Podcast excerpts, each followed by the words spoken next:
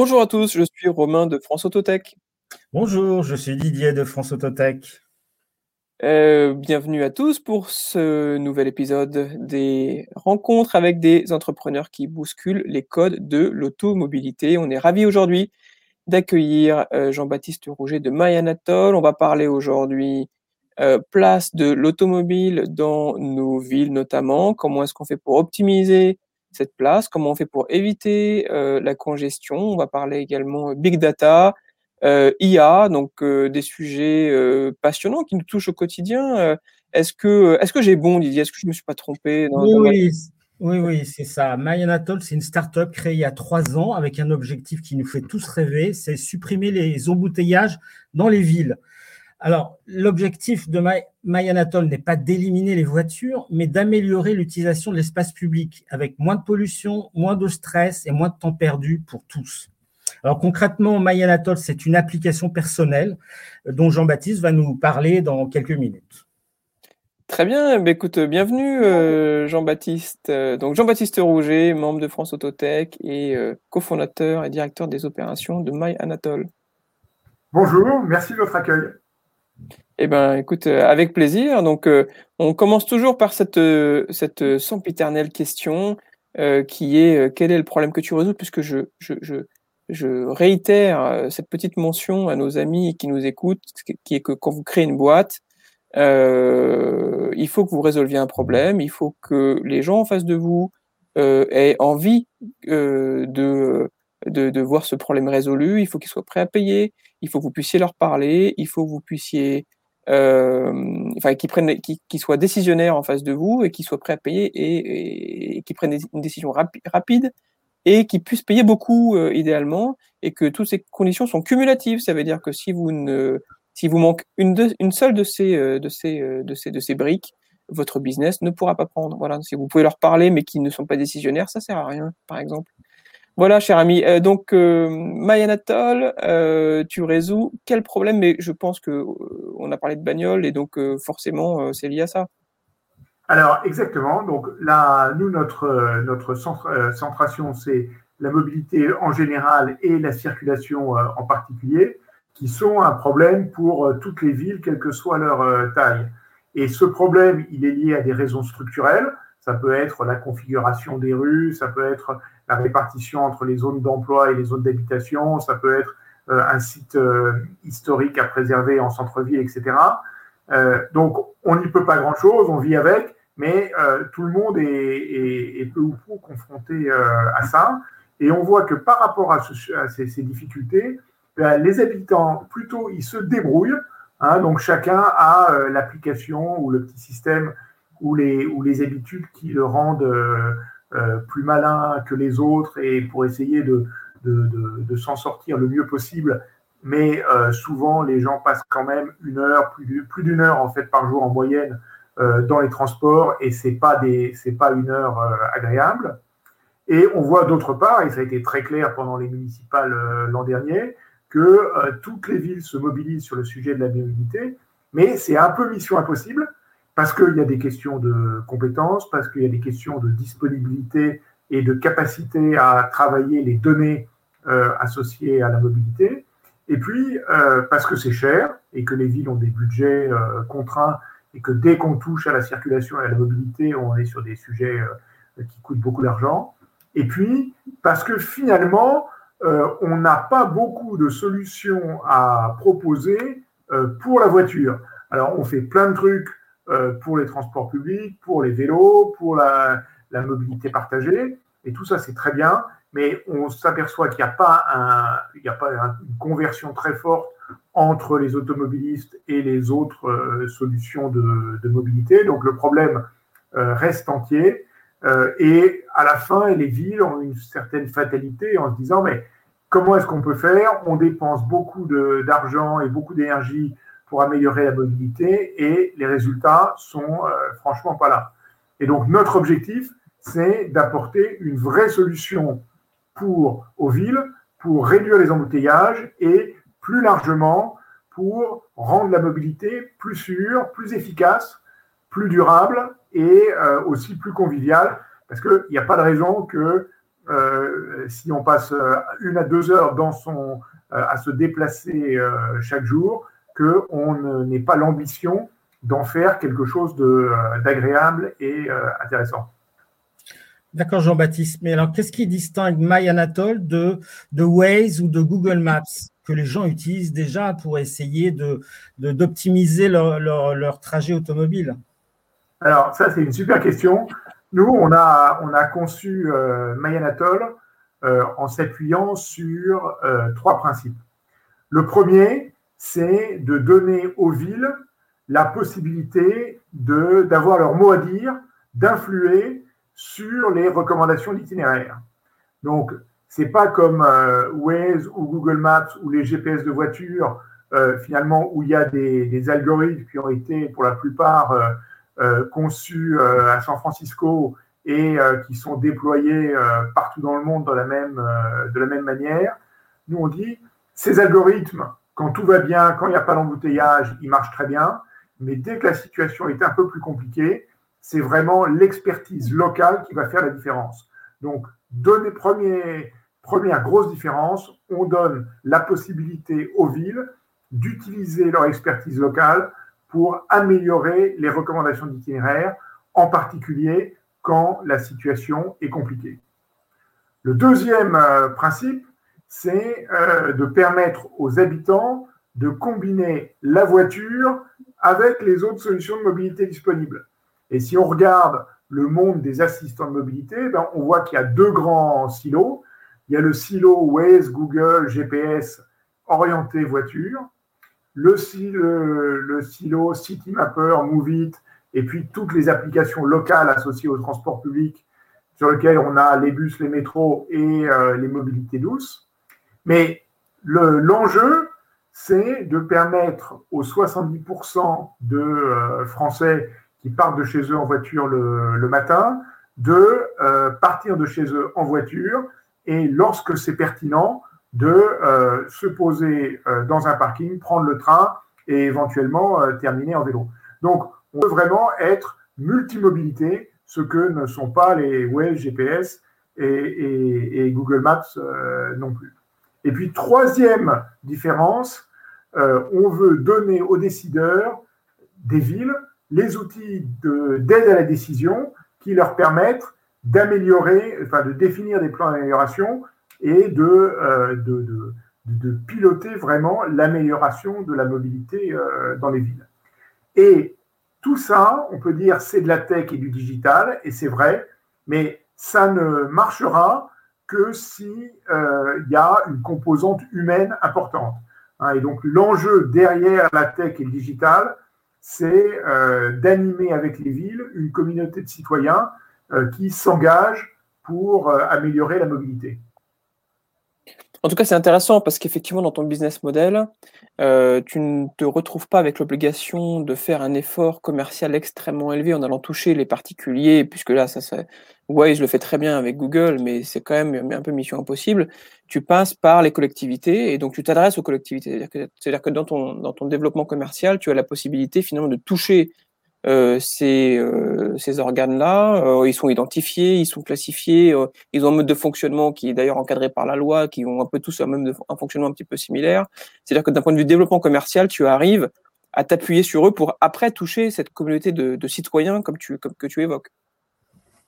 Alors, oui, et avec peut-être des, des, des, des, subtilités qu'on a d'ailleurs découvert au fur et à mesure sur, euh, sur le rôle euh, régulateur de la ville en matière de mobilité.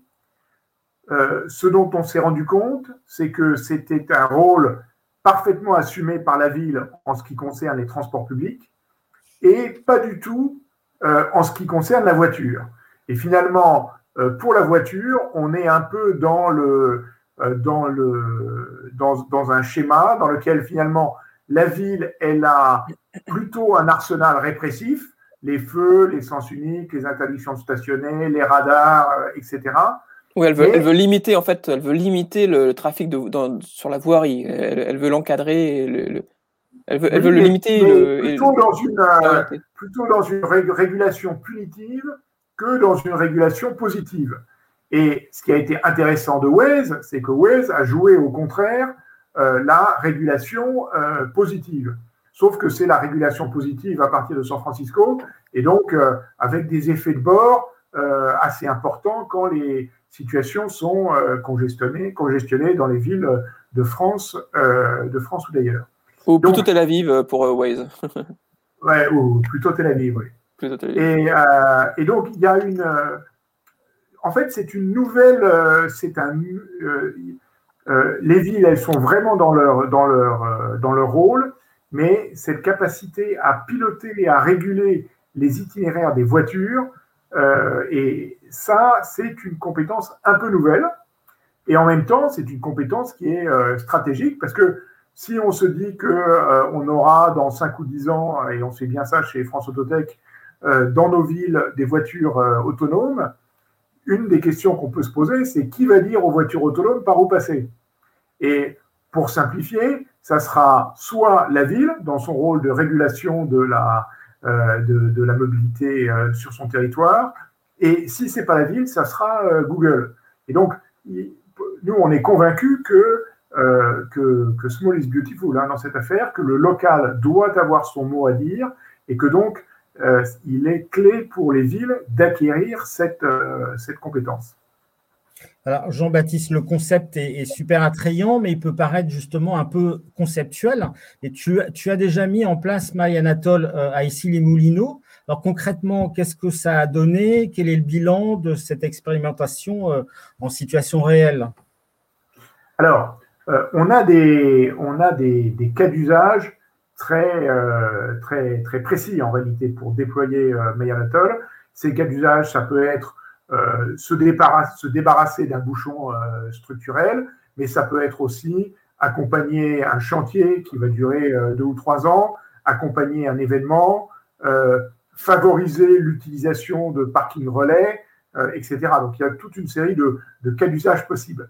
À ici les Moulineaux, on a travaillé avec la ville sur un bouchon qui est un, grand, un grand axe qui traverse ici les Moulineaux et euh, entre Paris et, euh, l'ouest, euh, l'ouest parisien.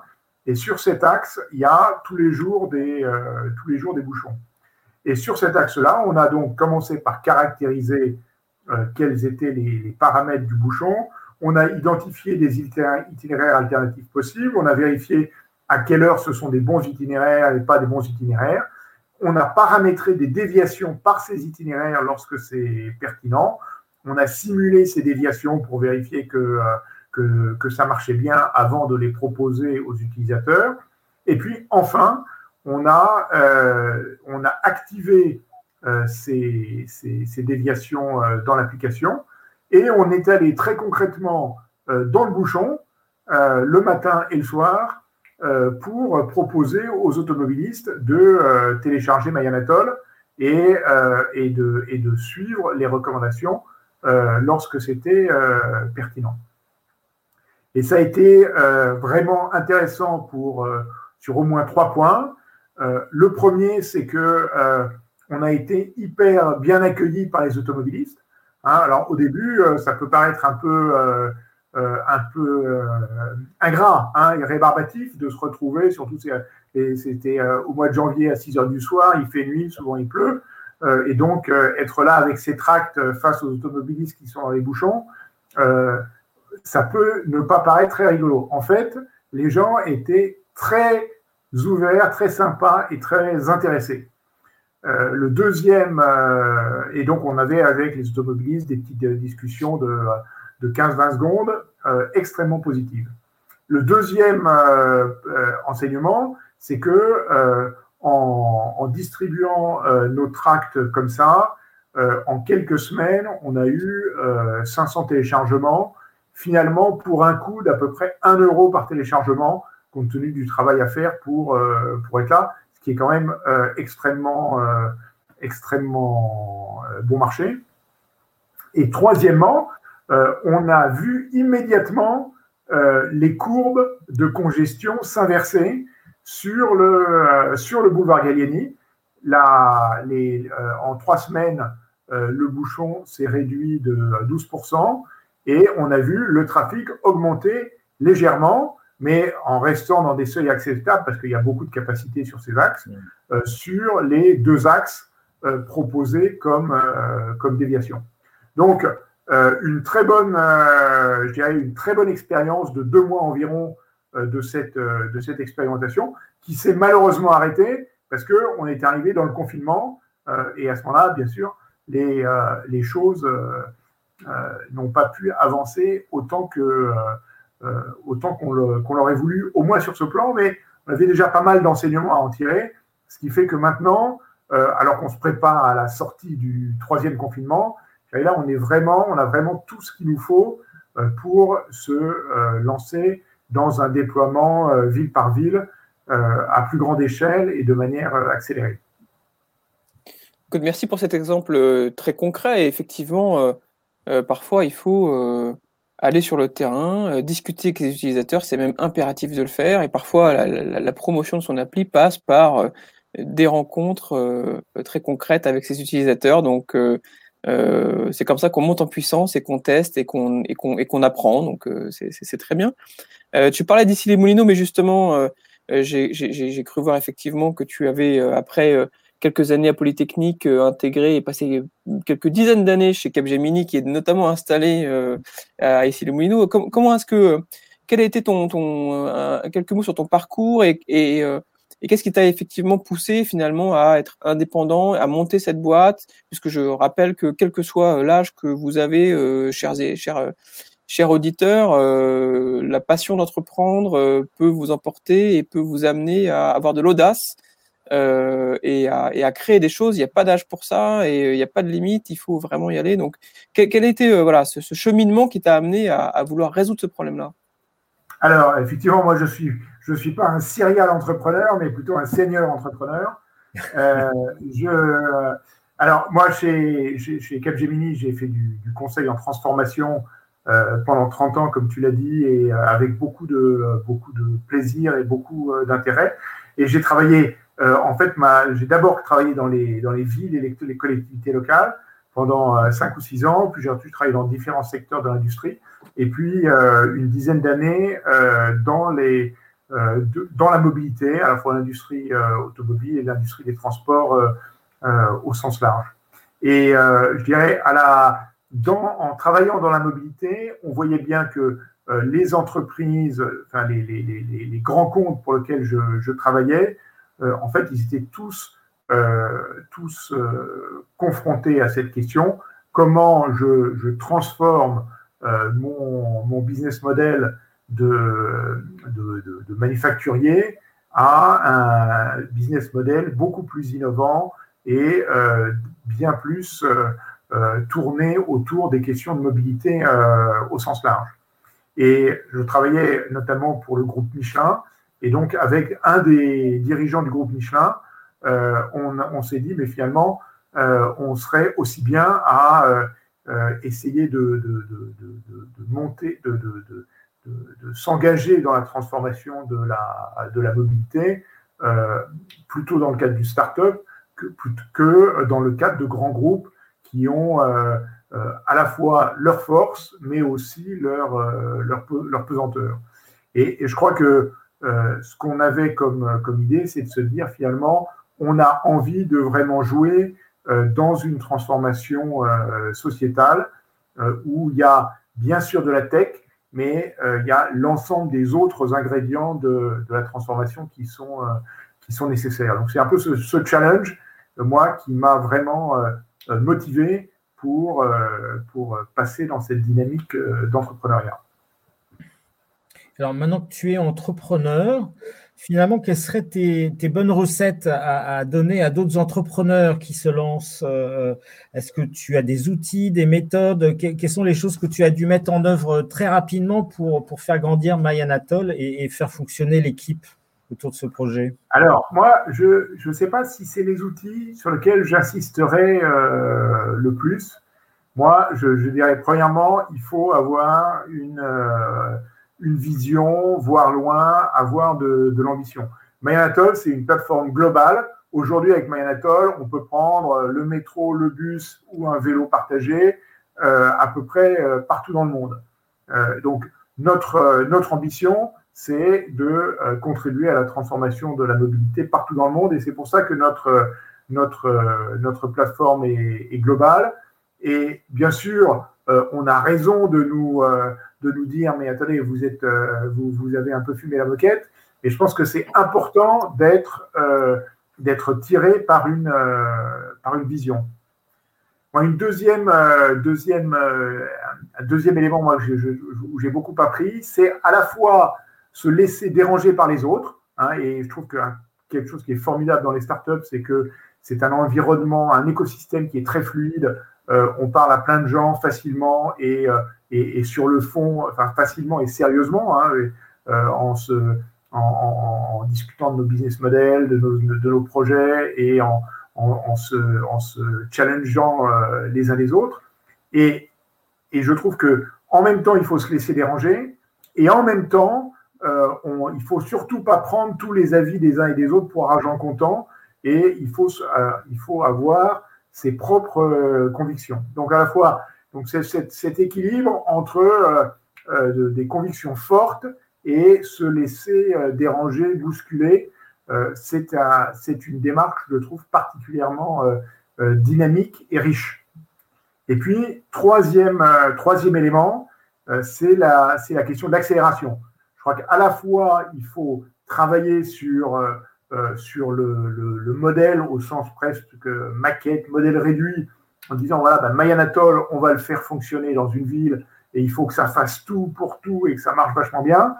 Et en même temps, euh, ça ne marchera que si ça ne le, on, aura un succès, que si on est capable d'être dans une logique de déploiement accéléré, même si euh, pour ça, eh ben, il, faut, euh, il faut transiger, se mettre sur des cas d'usage plus, plus spécifiques, voilà, trouver d'autres modalités. Mais il faut vraiment travailler sur ces, deux axes et ne jamais oublier l'axe euh, d'accélération euh, vers le marché.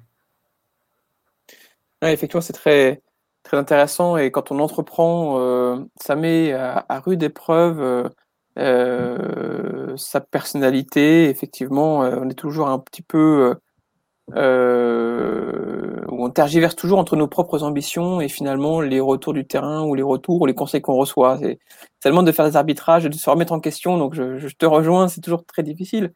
Euh, merci en tout cas pour tous ces conseils. Jean-Baptiste, quelles sont les, euh, les choses dont Mayatol a, besoin? Est-ce que vous recherchez des investisseurs? Est-ce que vous recherchez à, à, embaucher? J'imagine que vous cherchez plein de clients.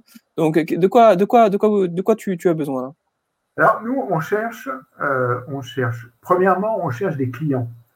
Moi, j'ai été très, euh, frappé euh, il, y a, deux ou trois ans d'une, conférence d'un, des membres du COMEX de, de, la BPI qui disait, mais finalement, il y a une très grande différence dans l'environnement des startups entre les États-Unis et la France. C'est que aux États-Unis, la commande publique pour les startups est extrêmement importante est extrêmement fluide.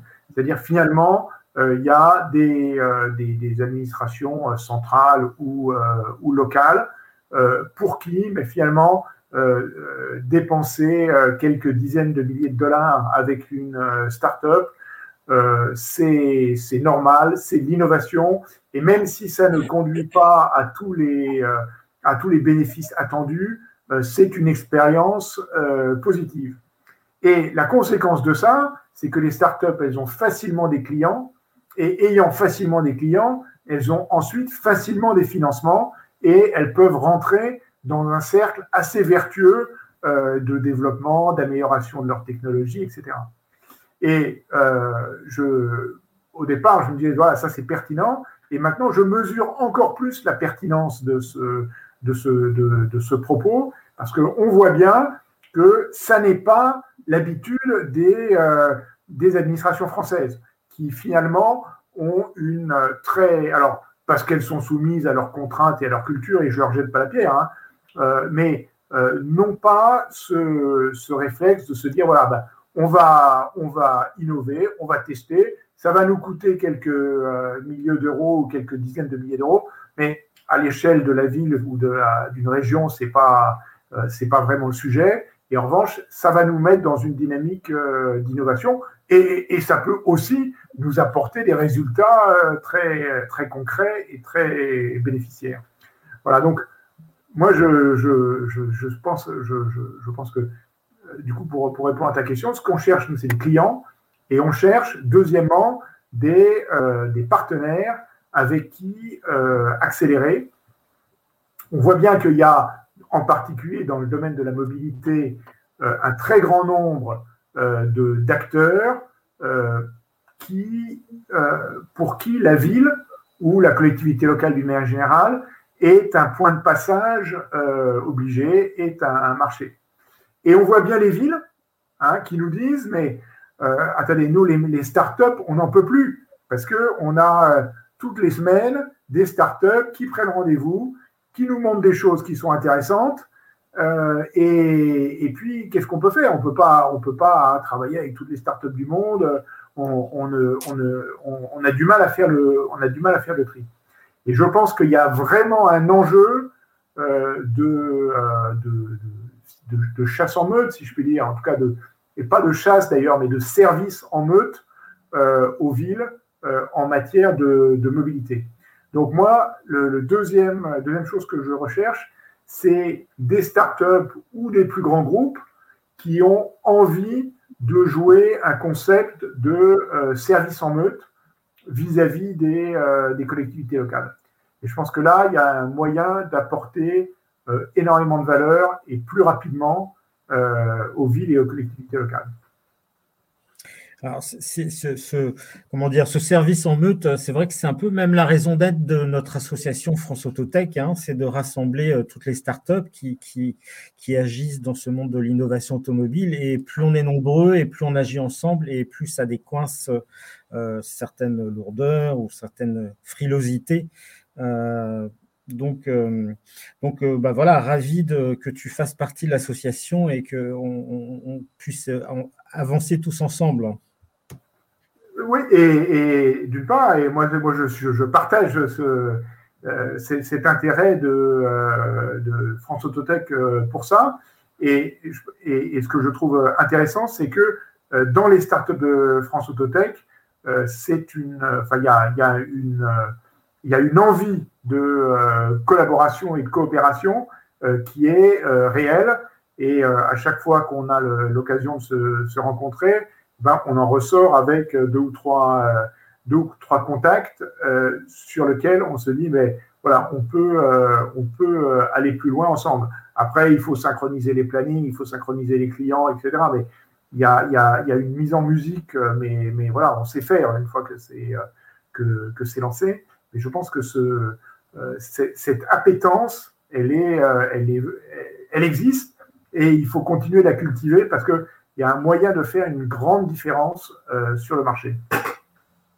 Effectivement, il y a des, contacts qu'on peut croiser, mais c'est vrai que les entrepreneurs au sein de l'association ont beaucoup de points communs puisqu'on est tous sur un secteur, un secteur commun. On est tous des créateurs de boîtes et euh, on a, si on croise tous nos réseaux respectifs, je pense qu'on couvre euh, la totalité des acteurs de l'automobilité. Donc effectivement, il y a beaucoup de synergies à créer. Et euh, quand tu évoques le fait que tu as besoin de clients, je pense que toutes les startups ont cette problématique-là, puisque c'est euh, un gage de confiance pour derrière lever des fonds euh, s'il y a besoin, ou pour embaucher, ou pour trouver encore une fois d'autres clients euh, ou de partenaires. Donc donc c'est très important. Notamment, on a fait un atelier la semaine dernière entre startups de France Autotech qui avait vocation à partager des best practices en matière de bizdev B2B. Donc, euh, typiquement, tout ce qu'on a appris pendant cet atelier-là euh, atelier peut s'appliquer à ta problématique de recruter un maximum de, euh, collectivités, puisque on, voit bien que cette notion de BizDev, elle se professionnalise, elle se, elle se, elle se structure autour de nouveaux outils, de nouvelles méthodes pour vraiment tirer la quintessence des efforts commerciaux qui sont effectués. Donc, typiquement, voilà, au sein de l'association, on essaye de créer des ponts, de créer euh, de l'entraide entre, entre startups et de créer des ponts avec des grands groupes ou avec des collectivités ou d'autres acteurs externes. Voilà, en tout cas, c'était un plaisir de te recevoir aujourd'hui, euh, cher Jean-Baptiste. vraiment, on te souhaite le meilleur et, toute la réussite pour ce développement commercial et ce, cette mise en application de tous ces algorithmes propriétaires, parce que j'ai bien compris que tout ça c'était fait en interne. Donc merci à toi et puis écoute, plein de bonnes choses pour, pour, pour cette, nouvelle, cette nouvelle aventure. Eh bien, merci, merci beaucoup. Et puis, n'hésitez pas à télécharger Mayanatol. Ça fonctionne partout, partout où vous êtes. Vous pourrez euh, vous en servir. Merci beaucoup, en tout cas, de votre accueil. Et à bientôt. À, tous. À bientôt pour un prochain épisode de notre podcast. Et, euh, et Jean-Baptiste, à très vite aussi.